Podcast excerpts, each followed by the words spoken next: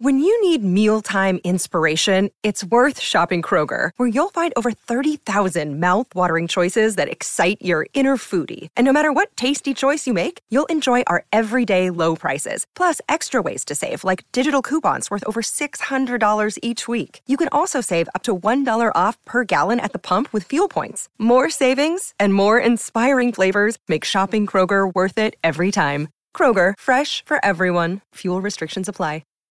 La mitología del supuesto monstruo del lago Ness data de 1933, cuando Alex Campbell, para entonces alguacil de Loch Ness, al pasearse por la carretera entre Inverness y Fort Augustus, en Escocia, se distraía lanzando trozos de madera al agua para que su perro los recogiera. Según lo comentaría posteriormente, súbitamente, y mientras miraba cómo el perro se había detenido, comenzó a emerger del agua un largo cuello con cabeza de reptil.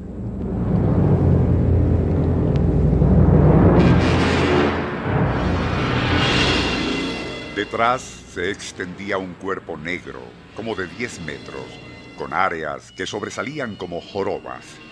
Aquello, animal, serpiente o aparición, giraba la chata cabeza de un lado a otro mientras avanzaba hacia el centro del lago hasta que, y de repente, se sumergió.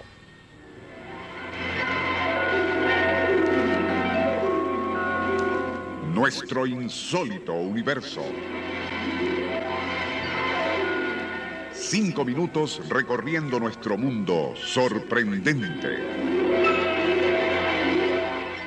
Aquella descripción de Alex Campbell casi de inmediato electrizó no solo a Escocia e Inglaterra, sino a Europa y Estados Unidos. Desde entonces hasta el presente, han sido centenares los libros, documentales, reportajes e incluso películas que se han ocupado del asunto. Pero, y tal como sucede con los inexistentes ovnis, nunca se ha podido fotografiar y mucho menos capturar al legendario habitante del lago Ness. En un programa de esta serie, radiado en agosto de 1969, comentábamos que en 1966 la Real Fuerza Aérea estudió una película de 16 milímetros en la cual se distingue algo en la superficie del lago que parece el lomo ondulante de un animal que se mueve en zigzag. Luego, en un documental producido por la BBC, además de esa breve filmación, también se mostró una foto submarina, en la cual puede verse lo que parecen ser dos de las patas y vientre de un animal grande que recuerda a un plesiosaurio. Aquel documental motivó a miles de personas para declarar a los medios que habían visto en el lago a un animal que parecía ser prehistórico. Pero, ¿y en el supuesto negado de que un plesiosaurio, cuya especie desapareció hace más de 60 millones de años, aún existiese allí, cómo logró entrar?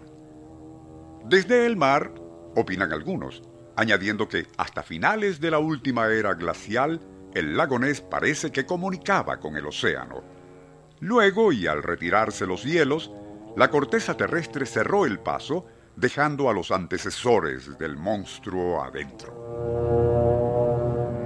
Pero esa es solo una de cientos de teorías, y de las más recientes está la que nos remitió hace poco el astrónomo José Cova. Según un despacho de la BBC, el profesor Neil Clark, curador de paleontología de la Universidad de Glasgow, lo que presuntamente muestra aquel documental hecho en 1966 por la BBC y mucha gente asegura haber visto, no es más que un elefante.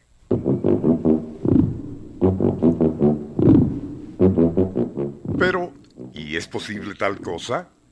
Según Clark, después de dos años de estudio, que acompaña con diagramas, en la década de los años 30, siglo XX, circos que visitaban con frecuencia las zonas de Inverness y Fort Augustus acampaban cerca del lago, dejando que sus elefantes descansaran y nadaran en sus aguas. Así, Cuando algunos de aquellos paquidermos se encontraban semisumergidos, solo se les podía ver la trompa, que mantenían en alto y parecía el cuello de otro animal, así como su lomo y parte trasera. Era natural que muchos se confundieran pensando que era el cuerpo ondulante de una gran serpiente o de un plesiosaurio. Una explicación tan insólita como risible, pero, y como lo admite el propio doctor Clark, su teoría no aclara del todo imágenes posteriores captadas recientemente con cámaras submarinas.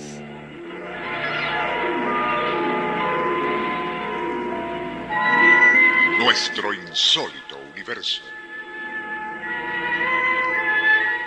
Email insólitouniverso.com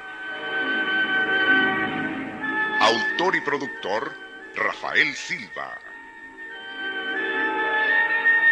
Operador Francisco Enrique Mijares. Les narró Porfirio Torres.